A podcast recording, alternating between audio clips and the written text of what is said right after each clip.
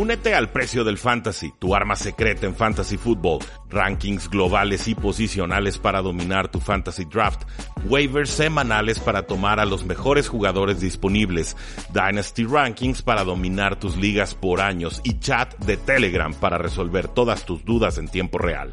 Visita stam.store diagonal precio NFL o da clic al link en este episodio para suscribirte.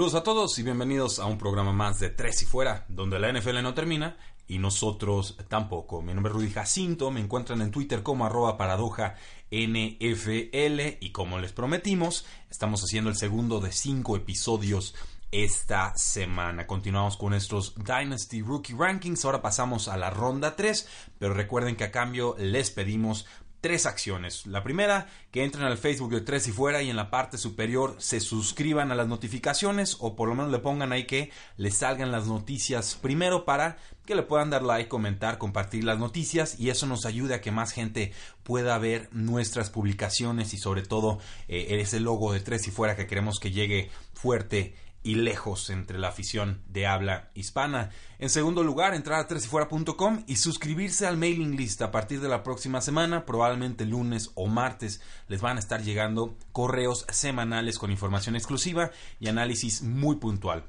Va a incluir todos los podcasts de la semana anterior, análisis de lo que esté sucediendo en la NFL, cualquier artículo que tengamos de tresifuera.com.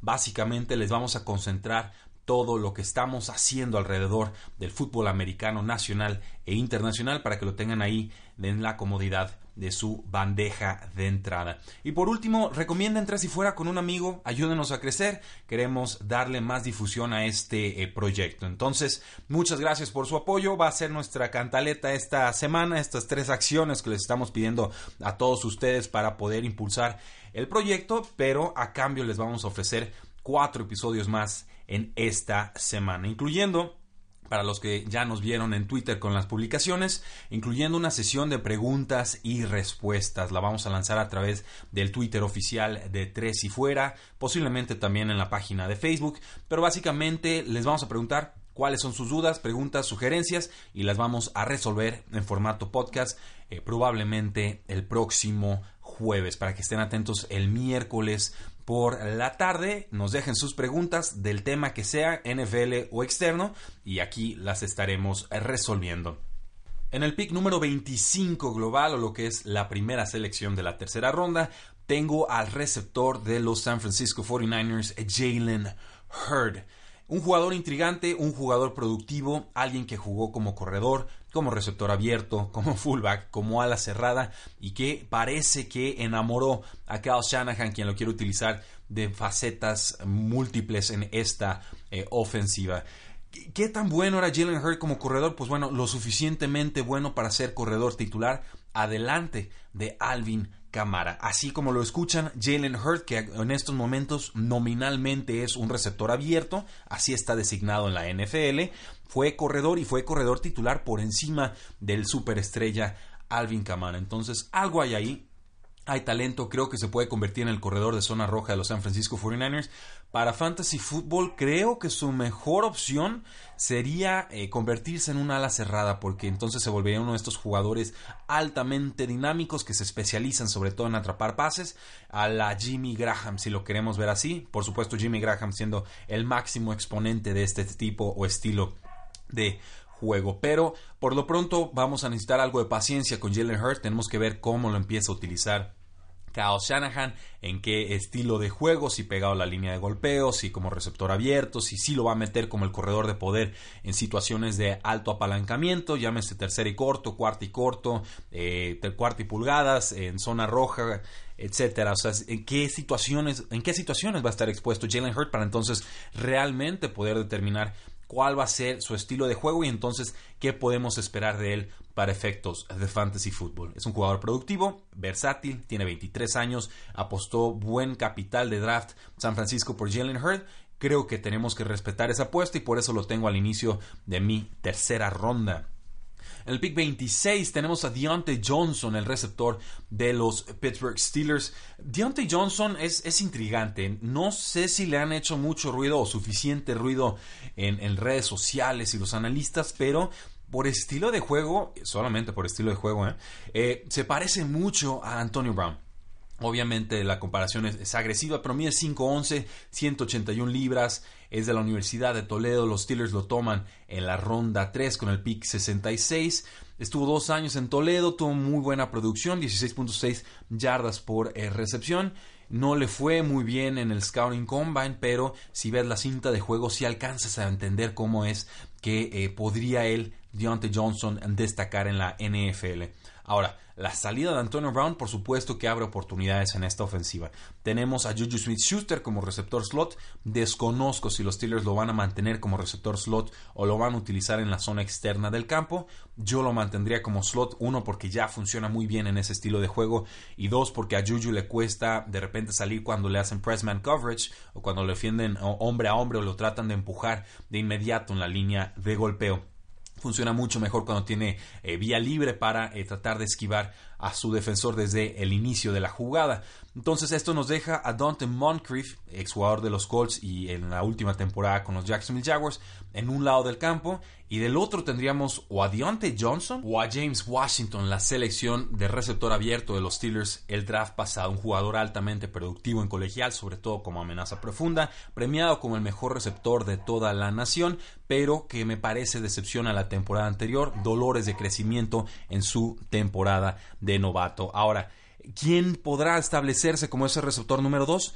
Mi apuesta es James Washington. Creo que los Steelers han tenido un muy buen historial desarrollando a receptores desde hace muchísimos años.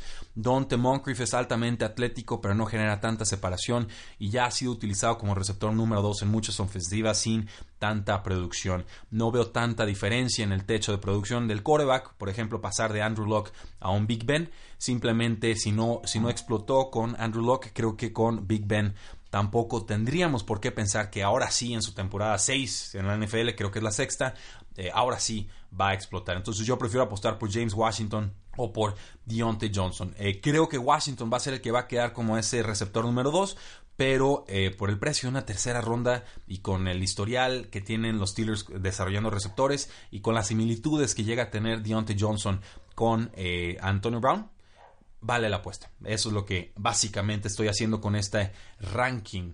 Con el pick número 27 tenemos a un corredor de los Kansas City Chiefs seleccionado en sexta ronda de 22 años y de nombre Darwin Thompson de la Universidad de Utah State. Alguien que mide 5'8, pesa 200 libras, fue cayendo en el draft y tiene muy poca competencia, me parece. Damien Williams se estableció como corredor titular tras la salida de Kareem Hunt y lo hizo bastante bien, pero le falta esa velocidad en línea recta que sí llegó a mostrar Kareem Hunt en algún momento. Llega Carlos Hyde, que ha estado rebotando por la NFL.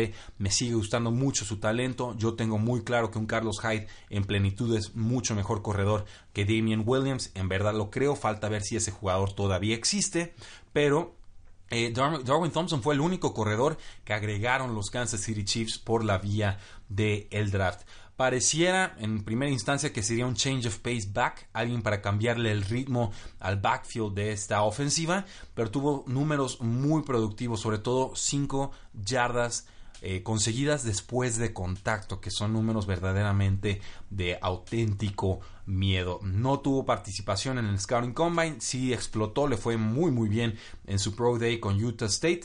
El asunto, bueno, le falta quizás algo de tamaño. Parece un jugador que sí te puede anotar ese home run en cada oportunidad con la pelota.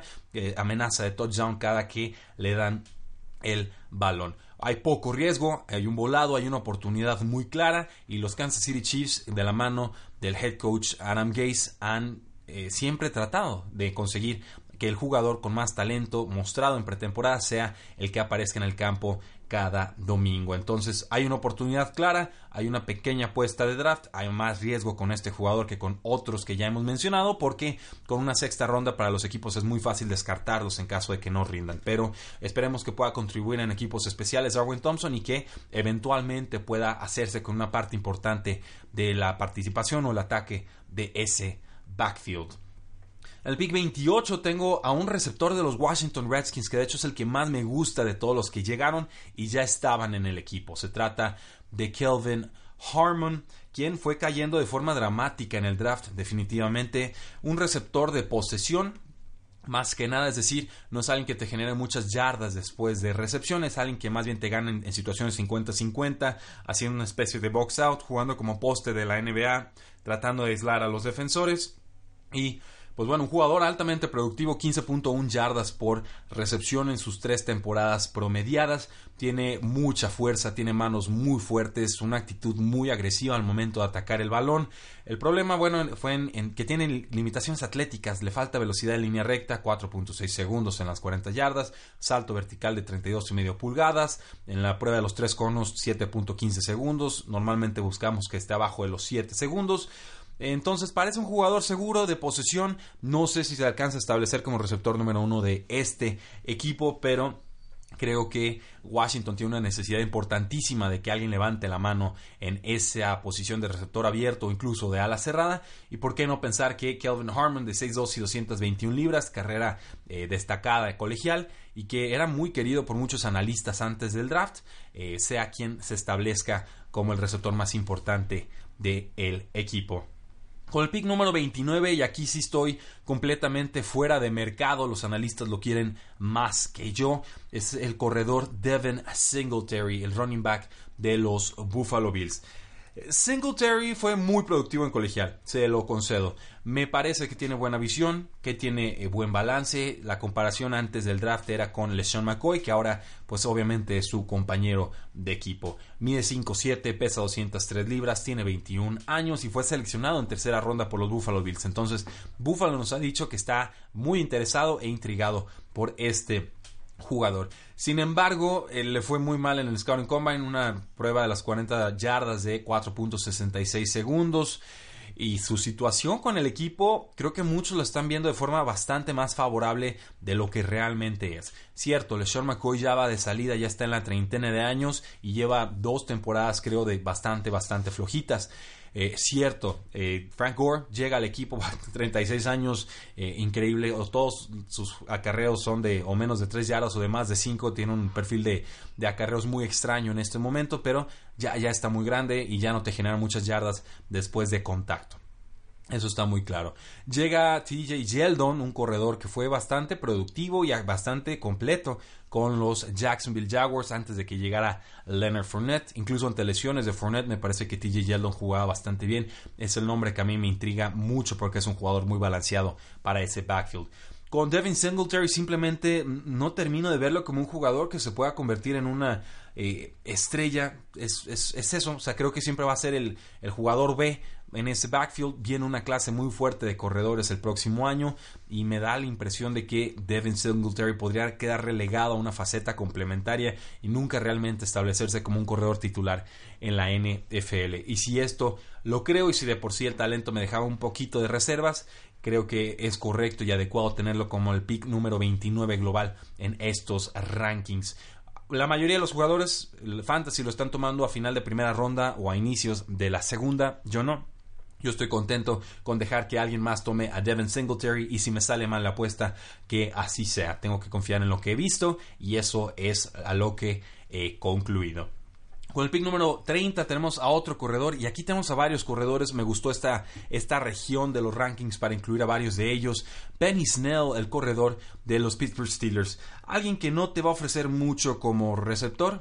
Puede atrapar pases, pero más que nada lo vamos a utilizar en primeras y segundas oportunidades como descanso para James Conner y probablemente como el corredor suplente en caso de que James Conner se lastimara. Creo que la temporada pasada lo de Jalen Samuels fue adecuado pero no especial y que el equipo nos lanzó un mensaje claro de que buscaban reforzar esa posición. Fue el pick 122 global en este último draft. Eh, llega a colegial, eh, bueno, llega a colegial tres temporadas, se sale de colegial un año antes de su senior year y tuvo una carrera bastante, bastante destacada. 737 acarreos, 3.873 yardas, 48 touchdowns, que es más de 5.3 yardas por acarreo como receptor, 7.5 yardas por recepción. Fue líder corredor de la SEC en tacleadas no concretadas por los rivales. Miss Tackle Force, que fueron 45 tacleadas erradas por los rivales en 2018. El problema es que tiene condiciones atléticas menos que ideales para el NFL en los resultados de Spark, que te promedian todos los resultados de Scouting Combine, pues tiene un percentil 9, lo cual es bastante, bastante bajo. Creo que será parte de un comité. En caso de James Conner, sería el jugador por el que apostaría. Y los Steelers, sabemos, tienen una muy buena línea ofensiva y un quarterback más que adecuado para que haya buena producción de corredores. En tercera ronda, muy válido tomar a Benny Snell. En esa misma línea es donde tengo al corredor de Notre Dame y ahora de los Green Bay Packers, Dexter Williams. Este corredor de los Fighting Irish fue la selección 194 global en este último draft. Empezó siendo parte de un comité a tres bandas. En su última temporada, su senior year, se convierte en una pieza fundamental de la ofensiva. Hablamos de 257 acarreos, 1636 yardas y 20 touchdowns, 6.4 yardas por acarreo, buenísimo. Y además como receptor, 22 recepciones, 162 yardas y 2 el problema, pues, se pierde tiempo por dos suspensiones y además se perdió tres juegos por una lesión de tobillo en su tercera temporada colegial. Nunca tuvo más de mil yardas terrestres en una temporada, pero creo que esto lo puede hacer el jugador. Y sí mostró explosividad y velocidad en el Scouting Combine. Entonces me gusta el jugador, es productivo, viene de un buen programa y hemos visto con Aaron Jones, que es un corredor formidable de los Green Bay Packers, eh, se lastima. E-, ese es el problema con él. Creo que el equipo tiene algo de reticencia de darle toda la carga de trabajo porque no ha demostrado la durabilidad para traer ese, ese volumen de carga. Y por otro lado, Jamal Williams, un jugador eh, adecuado de, Brigham Young de hace varias temporadas, no terminó de desarrollarse atléticamente, no da un salto atlético de colegial a profesional y creo que ahí queda muy estancado. Entonces mi expectativa, mi apuesta es que para final de temporada tendremos a Aaron Jones como corredor titular, pero a Dexter Williams como el corredor número 2 de facto de los Green Bay Packers y sabemos que esa puede ser una posición bastante valiosa.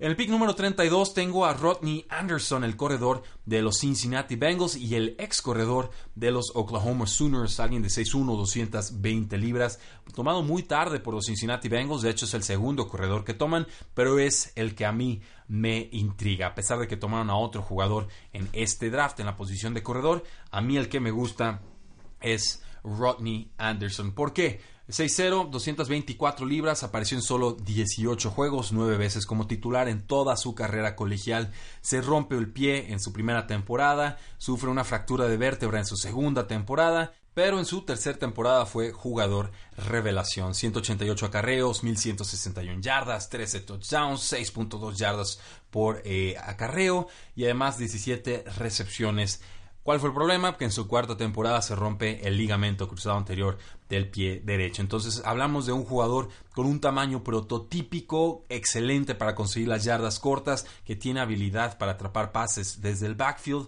y con muchísimas dudas sobre su eh, rendimiento físico, su durabilidad para la NFL. Por talento creo que está casi a la par, si no a la par, de un Joe Mixon, que es un jugador top 12 sin lugar a dudas como corredor en la NFL. El asunto aquí es la salud, entonces es una apuesta por el talento, esperando que las lesiones finalmente respeten a Rodney Anderson.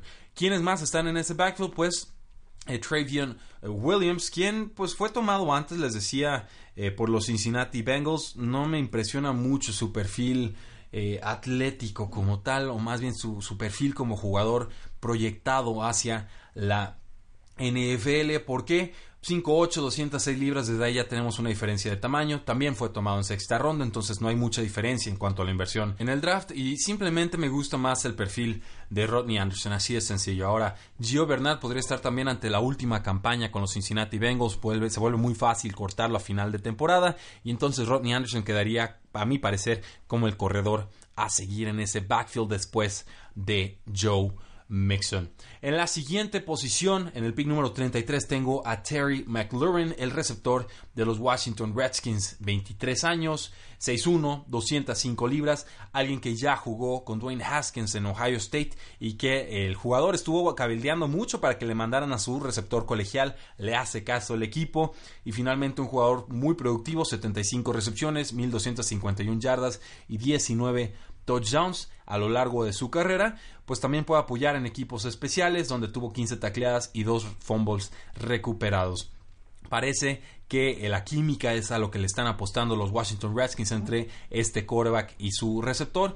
Pero como tengo a Kelvin Harmon antes en mis rankings con los, como receptor de los Washington Redskins, ahí estoy diciéndoles que prefiero apostar por ese potencial alto que nos muestra Kelvin Harmon o que presenta Kelvin Harmon que eh, quedarnos quizás con la versión más de receptor slot de Terry McLaurin. En ligas PPR creo que sí merece un boost Terry McLaurin, pero yo tengo algunas reservas. No creo que con tener química colegial baste para que eh, McLaurin pueda tener una carrera destacada y no es alguien a quien yo tuviera mucho en el radar antes de que fuera seleccionado en el Scouting Combine.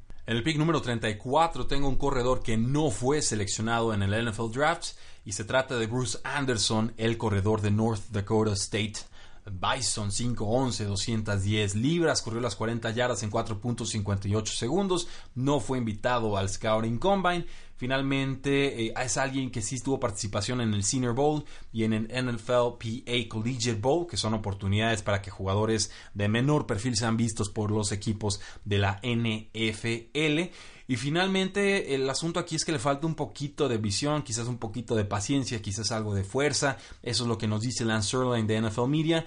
Pero vean cómo está el backfield en estos momentos con los Tampa Bay Buccaneers. Está Peyton Barber, un jugador adecuado, con buen balance, no mucha velocidad en línea recta, fue el más importante el año pasado. Tenemos a Ronald Jones, quien fue una franca decepción entre los novatos el año pasado. Tuvo algo así como 30 carreros para 70 yardas y quedó completamente relegado de la ofensiva. Y ahí es entonces donde aparece este jugador que sí no fue seleccionado en el draft, pero que creo se puede hacer con una pieza importante de ese backfield. Hay mucho movimiento, hay mucha oportunidad, hay un nuevo head coach. Creo que vale la pena hacer una apuesta por Bruce Anderson. Lo tengo en la posición 34. En muchos drafts ni siquiera está siendo tomado. Por supuesto, estamos ante el riesgo, al no tener capital de draft, no haber sido seleccionado en el draft, de que el jugador sea cortado, lo entiendo, pero el potencial es tan duro, tan eh, productivo, tan alto que creo que vale la pena. Con el pick número 35 tengo al corredor Bryce Love de los Washington Redskins. Un nombre importante de 21 años, 5'9, 200 libras, un jugador de Stanford tomado en la cuarta ronda, que en estos momentos pues, se recupera una ruptura del ligamento cruzado anterior. Hace dos temporadas eh, Bryce Love estaba entre los favoritos para ganar el Heisman. Hace una temporada cambian el esquema ofensivo, eh, queda mucho a deber, no se adapta y obviamente termina eh, lesionado. Los Redskins tienen un historial de tomar a jugadores lesionados tienen eh, talento y esperan que puedan producir a un precio descontado. Entiendo la apuesta, no espero nada de Bryce Love en esta primera campaña. Está Adrian Peterson de 33 años, por ahí tenemos a Darius Guys que debería consolidarse tarde o temprano como el corredor titular. Sigue sufriendo su lesión de rodilla, creo que se sometió a tres cirugías adicionales por una infección, entonces tampoco está garantizado su inicio para esta campaña. Por ahí también sigue Chris Thompson. Yo a Bryce Love, en no para 2019, para 2020, lo veo como una especie de Chris Thompson Plus, porque sí es muy bueno atrapando pases desde el backfield, pero me preocupa que su producción colegial sea derivada de que Stanford tenga una línea ofensiva tan fuerte y sobre todo tanta producción terrestre como hemos visto con eh, otros casos. Fue suplente en su momento de Christian McCaffrey, después explotó con una de las mejores eh, campañas terrestres colegiales y por eso, a pesar de su lesión, hay que tener bien puesto el ojo en Bryce Love. Y por último, para cerrar esta tercera ronda de los Dynasty Rookie Rankings, tengo a un quarterback y no, no es el de los Gigantes de Nueva York y no, no es el de los Denver Broncos. Se trata nada más y nada menos que de Will Greer, el quarterback de las eh, Panteras de Carolina. Esto me saca por completo de los rankings consenso entre los analistas de Dynasty Football y no me importa. 6'2, 217 libras, jugador de West Virginia, tercera ronda del 2019 y lo toman las Panteras de Carolina para ser el suplente de Cam Newton. Vamos a tener que esperar. Cam Newton parece que sí podrá jugar esta temporada. Se recupera de su lesión de hombro, pero ha tenido dos cirugías de hombro en el mismo lado, que creo que es el hombro de lanzamiento o el hombro eh, derecho. Vimos cómo se desplomó por completo la ofensiva cuando Cam Newton tuvo que jugar eh, lesionado. Decía el jugador que no podía pasar para más de 30 yardas. Y además, eh, Will Greer es un jugador que a mí me intriga muchísimo. Empieza en Florida, pasa a West Virginia sus últimas dos campañas. Ahí termina con récord de 15 victorias y 7 derrotas. Completa 66% de sus pases, 9.4 yardas por intento de pase, que es muy muy bueno. Y 71 touchdowns por 20 intercepciones es alguien que ha jugado en esquemas altamente ofensivos en la NCAA. ¿De qué estoy hablando? Estoy hablando de un esquema que implementa Dana Holgorsen, que es una especie de adepto o discípulo de Mike Leach, quien prácticamente inventó el Air Raid en el que usan a cuatro receptores y vuelan los balones para eh, todos lados. Además, supera las 300 yardas en 19 de sus 22 titularidades. Además, como Atletas Park tiene percentil 66, entonces tiene movilidad, tiene buena precisión, tiene muy buena fuerza que le imprime al balón, la mejor marca de velocidad de balón que fue de 59 millas por hora. Algunos lo critican como un quarterback de sistema, yo creo que más bien es un jugador altamente agresivo, un jugador que lo comparan algunos con Tony Romo y que en caso de que Cam Newton en algún momento no pueda rendir, creo que Will Greer puede entrar, ser titular y ganar partidos en la NFL. Pudiendo haber tomado un quarterback que se pareciera más al estilo de juego de Cam Newton, las Panteras de Carolina deciden tomar alguien con movilidad, sí, pero que es más pocket passer que el mismo Cam Newton. Y esto me puede hablar de un cambio de filosofía o de que eh, quizás no estén del todo encantados con la forma en la que Cam Newton utilizó el sistema de North Turner la temporada eh, anterior. Así concluye nuestra tercera ronda de los Dynasty Rookie Rankings. Si no han escuchado la primera o la segunda ronda, regresense a algunos episodios, ahí están guardados. Nos queda pendiente hablar de la cuarta ronda y quizás algunos nombres que lance de, propina, nombres un tanto más desconocidos, pero hay, varios de ellos que también tienen eh, situaciones intrigantes, oportunidades muy interesantes con sus respectivos equipos. El día de mañana, sin embargo, estaremos hablando sobre noticias de la NFL, espero con Oscar Huerta en cabina. No olviden seguirnos en todas nuestras plataformas, en Facebook, en Twitter, en Instagram, en YouTube suscribirse a este podcast, por supuesto, nos ayuda muchísimo a crecer. Si nos escuchan en iTunes o en otra aplicación, déjenos una reseña de 5 estrellas, déjenos un buen comentario, eso también nos ayuda para que los buscadores nos pongan en mejor posición. Muchísimas gracias, sigan disfrutando su semana, la NFL no termina y nosotros tampoco. Tres y fuera.